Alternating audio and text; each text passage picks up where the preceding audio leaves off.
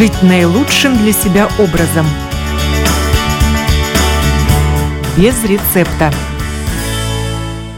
Доброе утро, уважаемые радиослушатели. В эфире программа о здоровом образе жизни без рецепта. Я ее автор и ведущая Оксана Донич. Тема сегодняшней программы – бессонница и здоровье, причины и последствия плохого сна. Во время пандемии коронавируса актуализировалась проблема качества сна. Многие отмечают, что стали спать хуже, не высыпаются или мучаются бессонницей. По наблюдениям фармацевтов и медиков в последнее время выросло потребление снотворных препаратов. Как проблемы со сном влияют на здоровье и что делать, чтобы их минимизировать?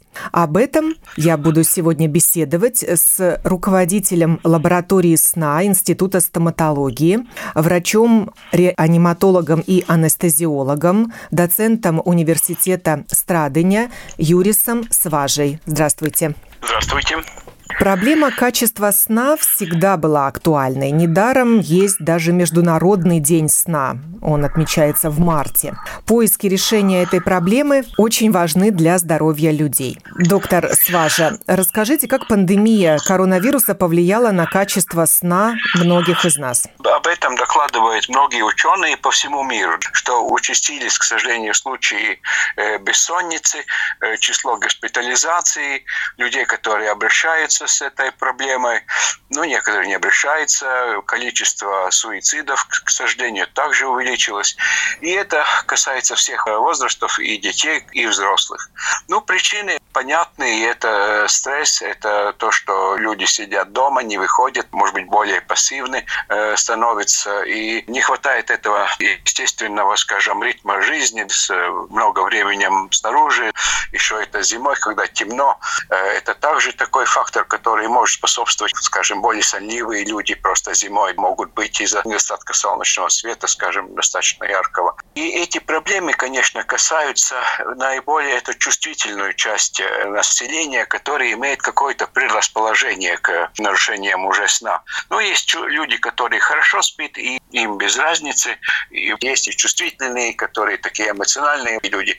Они, конечно, страдают больше. Больше страдают э, женщины, чем мужчины. Да, как раз у меня был вопрос, кто спит хуже, женщина или мужчина. Есть такое выражение «из пушки не разбудишь». Так вот оно больше к мужчинам относится. Да, это можно по-разному воспринять. Скажем, есть такие, да, которые очень хорошо спят, и это может быть и естественно, просто хорошее качество сна, можно и сказать, обладает хорошей способностью спать.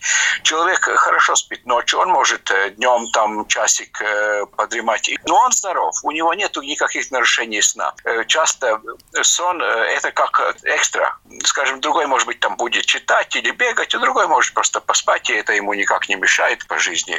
Ну, и могут быть сонливы, мужчины это чаще, из-за какой-то патологии сна. И самая частая патология – это нарушение дыхания во сне, ну, которое из, из всех нарушений сна по количеству встречается больше всего. Но сейчас вот при пандемии э, именно вот бессонница и такие проблемы, количество растет людей с такими жалобами. А, повлияло на это качество сна во время пандемии такой общий фон тревожности у людей, неизвестности? Ну да, если говорим о бессоннице, то это фактически главная причина бессонницы. У всех у нас в жизни были периоды, когда у нас какие-то проблемы были, из-за которых мы плохо спали, мы не можем отключить свои мысли, мы думаем об этом вечером, и это кончается тем, что мы плохо спим.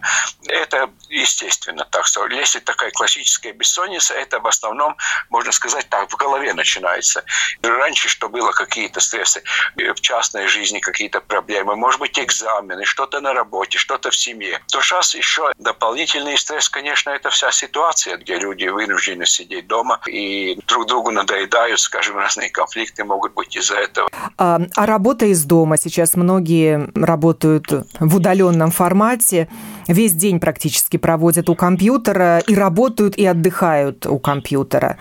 Другим, наоборот, нечем заняться во время простоя, и они не выпускают смартфон из рук. Вот это влияет на качество сна? Ну, влияет. Это можно разным образом влиять. Во-первых, у людей не хватает, может быть, и физической активности, что, конечно, способствует хорошему сну. Если есть прогулки, спорт, физические занятия, это, конечно, улучшает. Самый iPhone, э, компьютер, э, лаптоп – это свет, это голубой свет, особенно если вечером сидеть долго у этих приборов или у телевизора это синий спектр в основном, который больше всего как раз действует через зрительный нерв, как стимулянт на мозг. Да, именно вот эта длина света 400-500 нанометров, это диапазон, который синеватый свет, очень белый или такой синеватый оттенком. Если человек сидит весь день у компьютера и сидит поздно, то это может опять этой части людей какой-то предрасположенности, конечно, это может и повлиять на качество сна. Но тут рекомендуется специально специальные скрины, которые с какими-то фильтрами, чтобы отфильтрировать этот э, голубой спектр. Есть очки специальные для этого тоже, которые фильтрируют этот голубой свет. Людям, которым это мешает, действительно могут такие применять э, способы. И если читать книгу в электронном формате, то лучше воспользоваться букридером, чем читать на том же планшете или телефоне. Ну, очевидно, да. Или книжку читать. Или книжку тогда да, уже бумажную, да, чтобы этот да. синий свет не мешал быстрому засыпанию. Да. У многих сейчас уже есть э, новый гаджет, умные часы, который в соединении со смартфоном может показать нам, сколько часов мы спали и как. Вот давайте научимся читать оценку качества нашего сна. И для начала узнаем, а сколько часов сна необходимо организму. Считается, что большинство взрослых необходимо 7-7,5 часов. Ну и статистика обследования медицинские показывает, что большинство людей так и спят где-то диапазон 7-8 часов. Есть люди, кому 6 достаточно. Ну, норма считается от 5 до 10, видите, довольно широкий спектр. Ну, скажем, 10 часов и еще сонлив, это уже как-то подозрительно. Ну и есть такие медицинские обследования, которые вроде показывают, но это не доказано, конечно, что дольше живут те, кто спят где-то 7-7,5 часов там, где уже 9 часов или 5 часов, там статистически заметно, что они так долго не живут. Получается, что норма индивидуальна, у каждого она своя? Абсолютно, абсолютно, да. И надо как-то понять, ну, где ваша норма, и не стараться ни в коем случае спать больше этой нормы. Скажем, если человек, э, внутренние часы его sleep drive, так называемый по-английски, это шесть с половиной, может быть, часов, 6 часов даже, да, и человек будет стараться проводить большее время в постели, 7 часов, 8 часов стараясь спать, это превращается в бессонницу, и люди не могут заснуть, ночью просыпаются из-за того просто, что слишком долгое время он проводит в постели. Ему организм не требует так много сна. И это превращается как будто ну, в жалобу в бессонницу. На самом деле, может быть, никакой бессонницы на самом деле нет. Так что излишнее время в постели это не нужно. Это может привести к каким-то проблемам.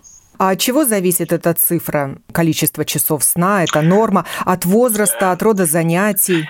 Это индивидуально, и надо самому так прислушаться к себе, ну, сколько мне необходимо. Я могу выспаться за 6,5-7 часов, или мне нужно 8 часов, чтобы я хорошо, бодро на следующий день чувствовал. Это главный показатель самочувствия днем. Это главный такой индикатор, который показывает, достаточно ли сна или нет. Если человек хронически ну, сонлив и спит он где-то 7, очевидно, мало. Если он спит 8, качество сна хорошее, и он лучше себя чувствует, то это будет 8 часов. Ну вот мы помним, что маленькие дети спят еще и днем, то есть у них общая продолжительность сна больше, чем у взрослых, а пожилые люди, наоборот, встают очень рано. То есть они спят меньше. Есть так называемые совы и жаворонки. И это медицинские диагнозы. Жаворонок – это больше пожилой человек будет. Э, у него этот цикл дня не 24 часа, а обычно короче, 23-22 даже. И если он, мы поселим его где-то в комнату, где нету дневного света, где нету часов, он каждый день будет идти спать немножко раньше. У него сутка раньше кончается, не 24 меньше. А у подростков наоборот, у них длиннее. Это вот эти, ну, совы. Значит, и он э, старается дольше пробыть э, наяву, позже идти спать.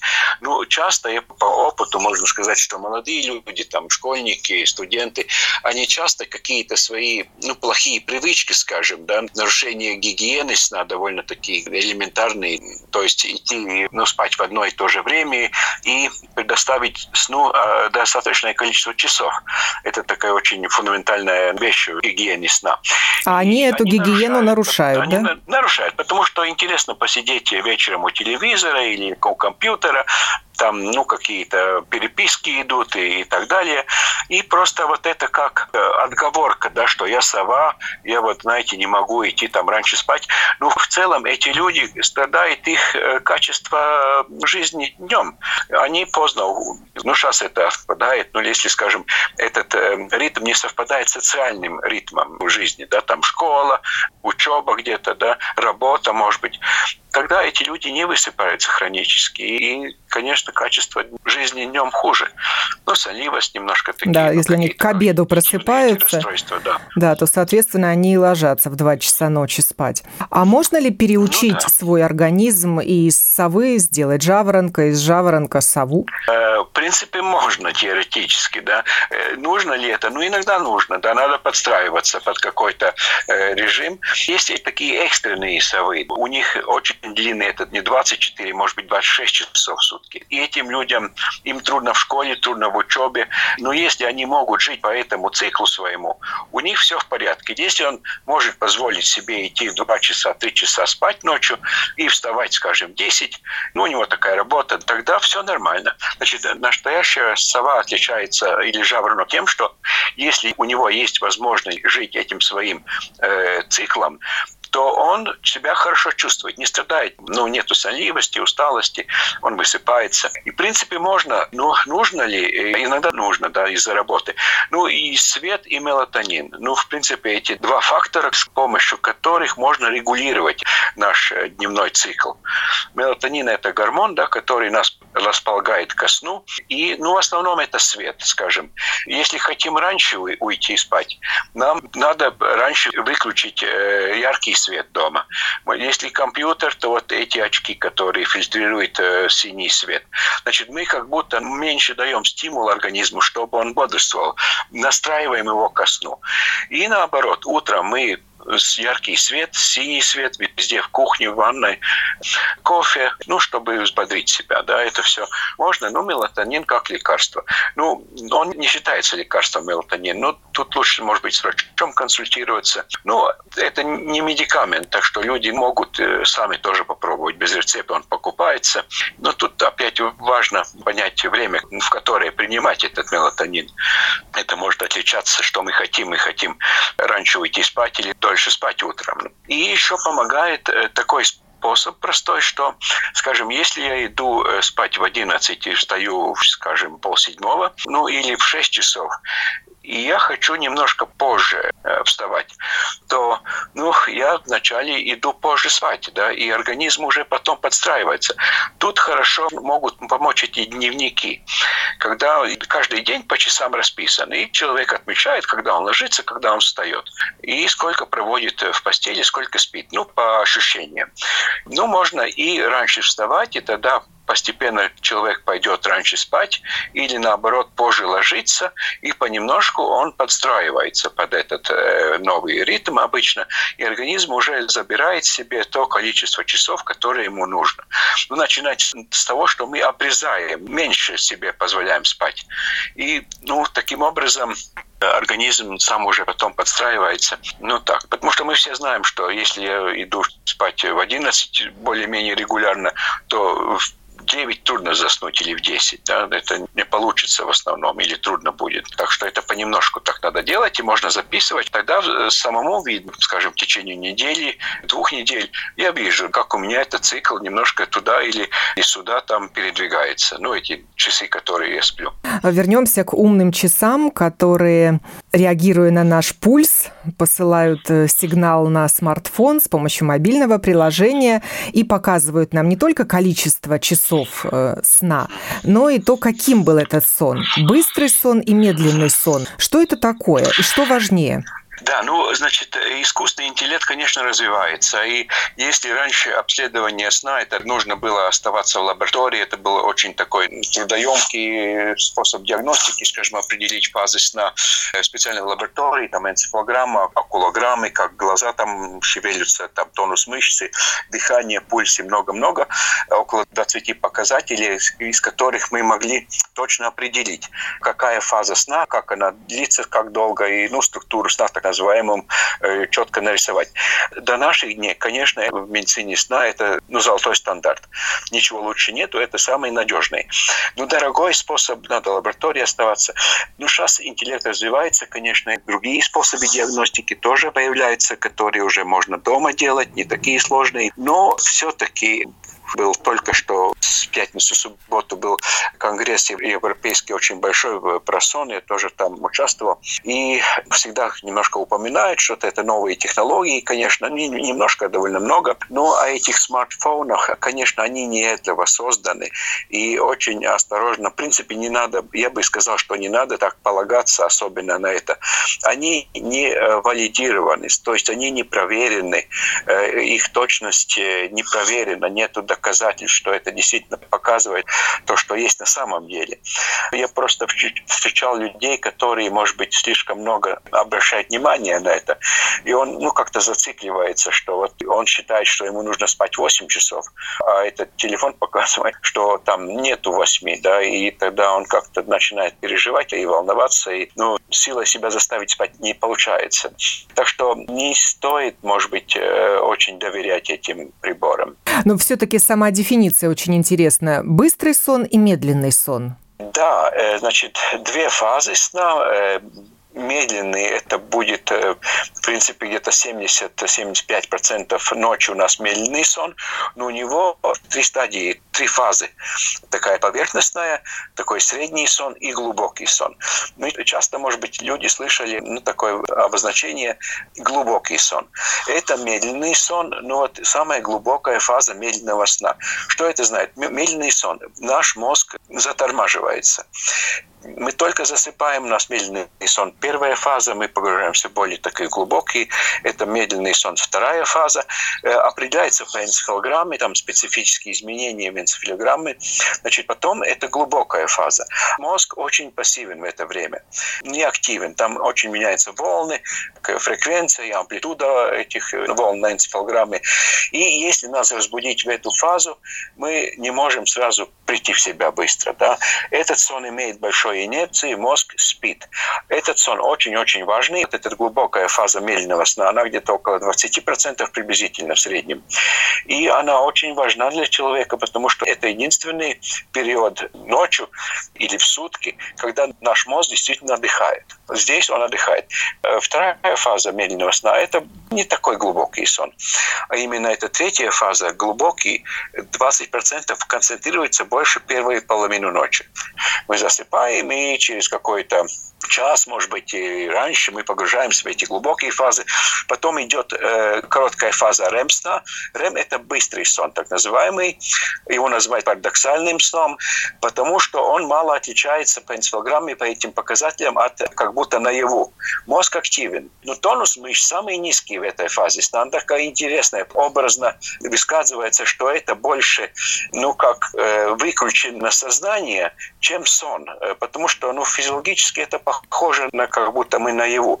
Но эта фаза очень важна, там консолидация памяти, вот то, что мы там учимся, читаем, эта фаза очень важна, чтобы ну, обрабатывал, в этой фазе обрабатывает мозг информацию, которая в нем получается, она обрабатывается, там, прячется где-то в каких-то местах и располагается, да, и циклически у нас 4-6 таких циклов, когда мы проходим через глубокий, потом РЭМ, э, видим сны, опять глубокий, и РЭМ у нас в основном утром, ранние утренние часы. И мы тоже знаем все, я думаю, что часто мы сны видим, и тогда просыпаемся. И мы просыпаемся быстро. Этот сон не имеет инерции, ну, маленькую очень инерцию. Мы проснулись утром, если хорошо спали, раз глаза открыли, мы сразу уже так ориентируемся, понимаем и себя хорошо чувствуем. Ну, это вот фаза утром. С какой-то точки зрения она самая глубокая фаза, потому что тонус мышц самый низкий.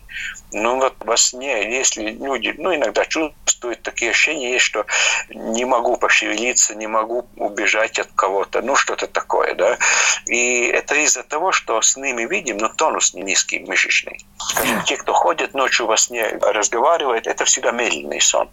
И потому люди не помнят, потому что мозг пассивен, и мы не помним это. А если человек видит сны, пусть и не может вспомнить, что ему снилось, это свидетельство хорошего, глубокого сна? Нет, э, структура сна, в принципе, у всех должна быть приблизительно такая, как я описал. Ну, люди есть, кто помнят сны, есть, кто не помнят сны. Есть какие-то рекомендации, если очень хочется помнить, то как это там делать, тогда надо утром уже сразу стараться вспомнить, э, что все, что было там, или записывать даже.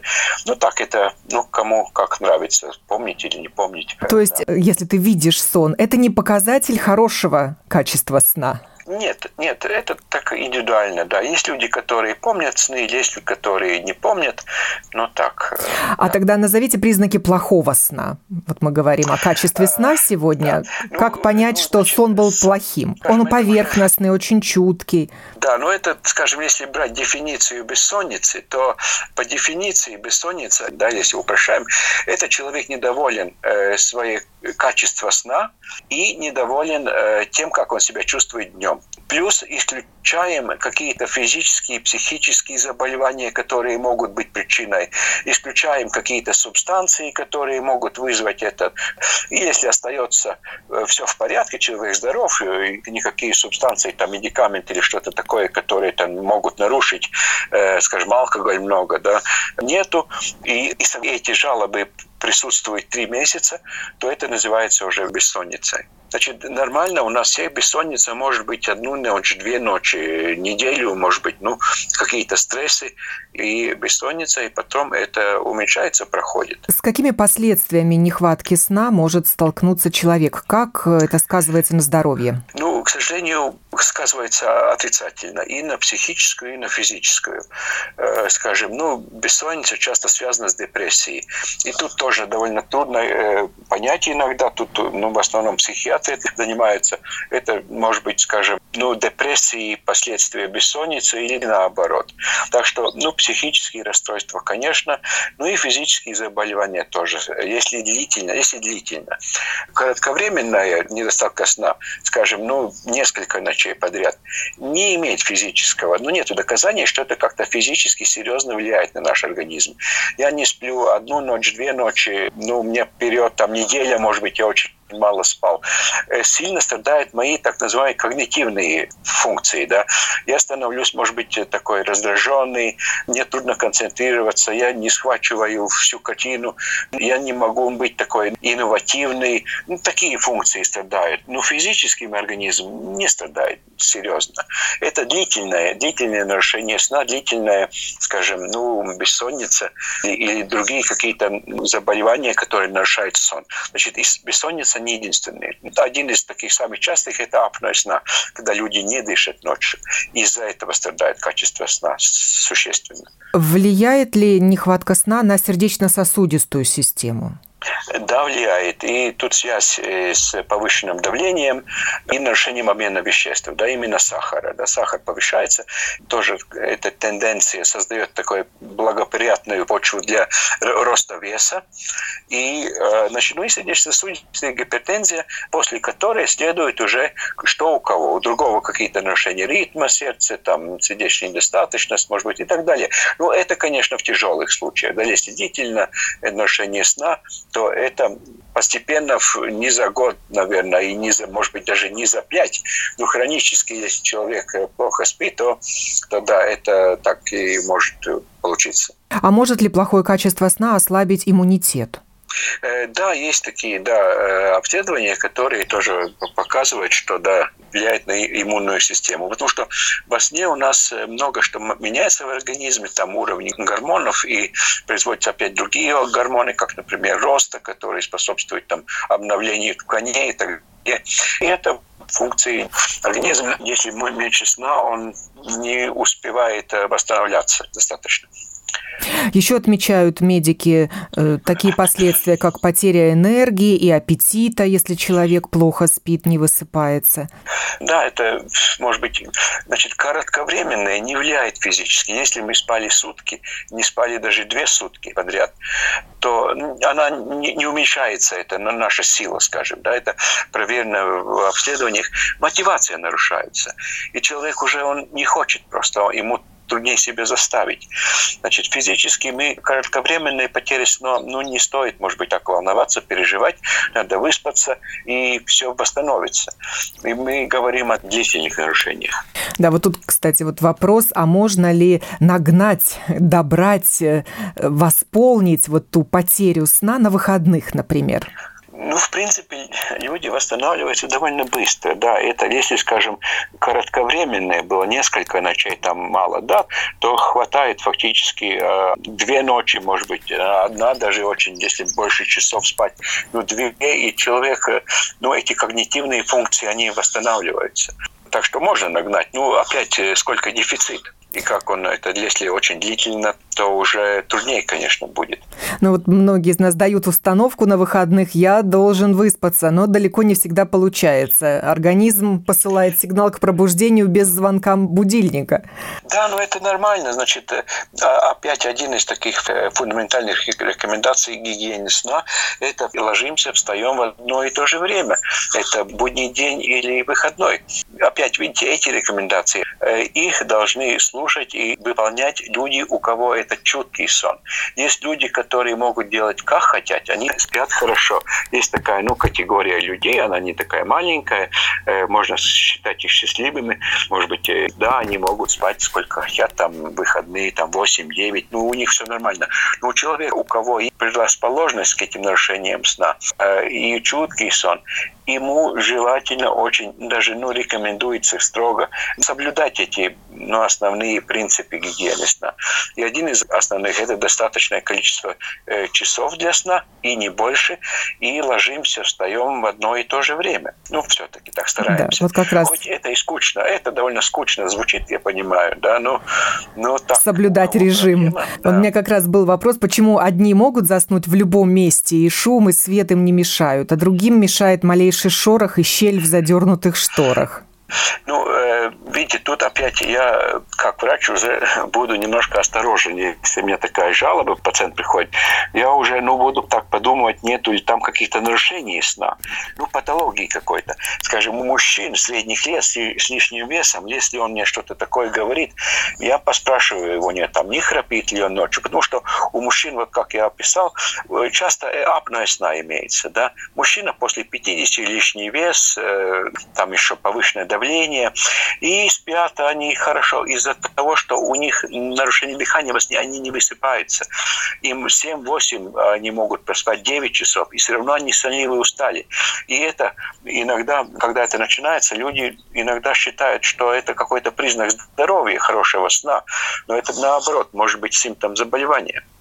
А храп э, мешает сну? Мешает, да, к сожалению, мешает. Ну, видите, храп в основном, наверное, 80% случаев не мешает. За храпом, потому что там после 50-60 все храпят понемножку, да. И это ничего страшного, они могут прохрапеть до 120 лет, ничего страшного не будет.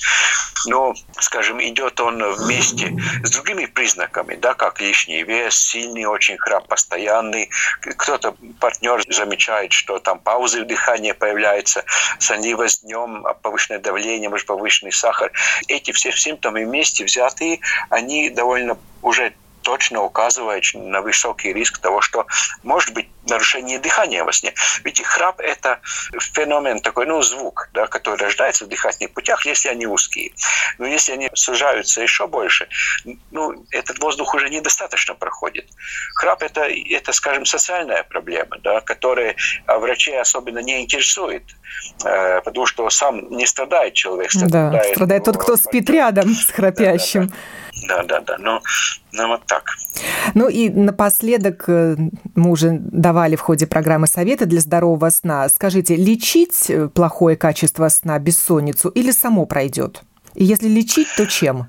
Лечить э, у врача, конечно, да, и желательно у такого, который, ну, этим занимается, не семейного, и не хочу ничего плохого говорить, но просто им не достает времени, может быть, э, потому что это требует обычно объяснять, работать с этим человеком где-то, может быть, 40 минут, 45, ну, больше этим занимаются психиатры, психологи, и, конечно, нужно помогать, может быть, лекарствам в некоторых случаях, но лекарства ни в коем случае не первый и главный способ лечения.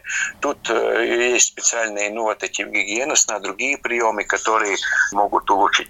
И, значит, обращаться когда? Ну, когда, если длительно это происходит, длительное время, ну, там, месяц прошел, меньше, больше, ну, как себя человек чувствует, насколько он э, страдает от этого, важно, да, ну, так. Если страдает сильно, то надо обращаться быстрее, конечно. И тогда будут выписывать снотворное? Не обязательно. Это как вспомогательный способ на какое-то короткое время снотворный. Снотворный не решает эту проблему в длительном сроке. Да? Какой-то период, который ну, нужен, если там депрессия, может быть, это месяц, даже два какие-то антидепрессанты. Ну, если это чисто бессонница, депрессии нету, то это обычно эти снотворные, которые ну, на, там, на, на пару недель можно назначить, ну, чуть-чуть больше. Но опять длительно, скажем, годами пить их, это тоже не, не рекомендуется. Ну, а вот такая народная помощь при плохом сне – это успокоительный чай или какая-то биоактивная добавка с мелатонином, например? Можно попробовать мелатонин, да, перед сном, я за часик, за два, может быть, даже. Но тут надо смотреть, как на кого это действует. Но это, да, рекомендуется. А в принципе, я бы сказал, что все способы народные, ну, или ненародные, не знаю, ну, которые не лекарства, которые какие-то ритуалы перед сном, скажем, или это чай, или прогулка. Ну, все это, что вы чувствуете, что вам идет на пользу, все это можно, да. Или а, ароматерапия, говорят, аромат лаванды помогает хорошо заснуть, или да, арома лампы да, сейчас тоже популярны. Да, да, музыка кому-то нужна там и так далее, там, ну, по-разному очень. Благодарю вас э, за участие в этой программе. Мы говорили о качестве сна, о проблемах э, со сном с врачом-анестезиологом и реаниматологом, руководителем лаборатории сна Института стоматологии, доцентом Университета Страдания Юрисом Сважей. Возможно, эти советы помогут сделать ваш сон более здоровым. Обустройте спальню так, чтобы вам было максимально комфортно. Выбирайте удобный матрац, подушку и такое одеяло, чтобы не было ни холодно, ни жарко. Позаботьтесь о том, чтобы внешние шумы не смогли вас разбудить. Вечером перед отходом ко сну создайте в спальне темноту, а утром после пробуждения раздвиньте шторы, чтобы комнату наполнил дневной свет, или включите электрический свет. Это поможет проснуться. Кровать используйте только для сна.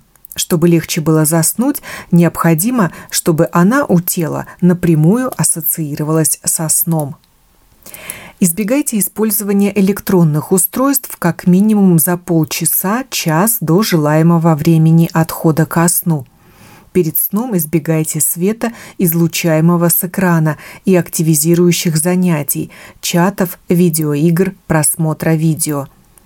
Старайтесь погрузиться в состояние покоя и релакса, по меньшей мере за 30 минут до сна.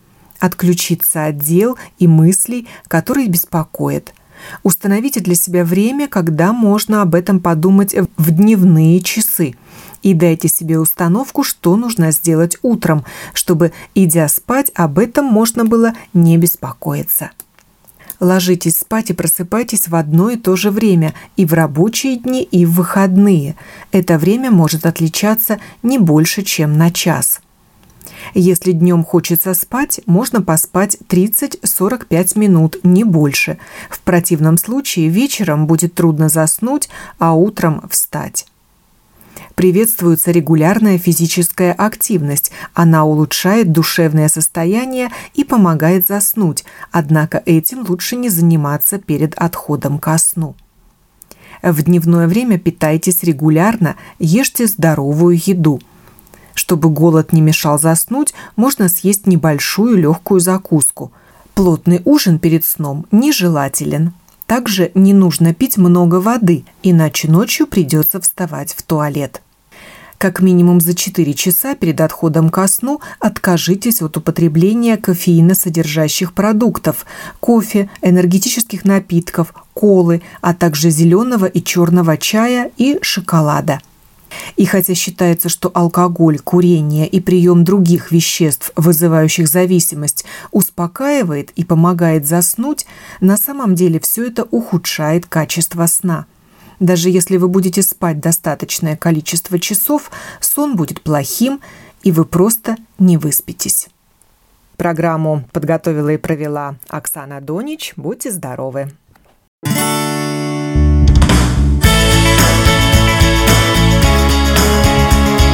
Жить наилучшим для себя образом. Без рецепта.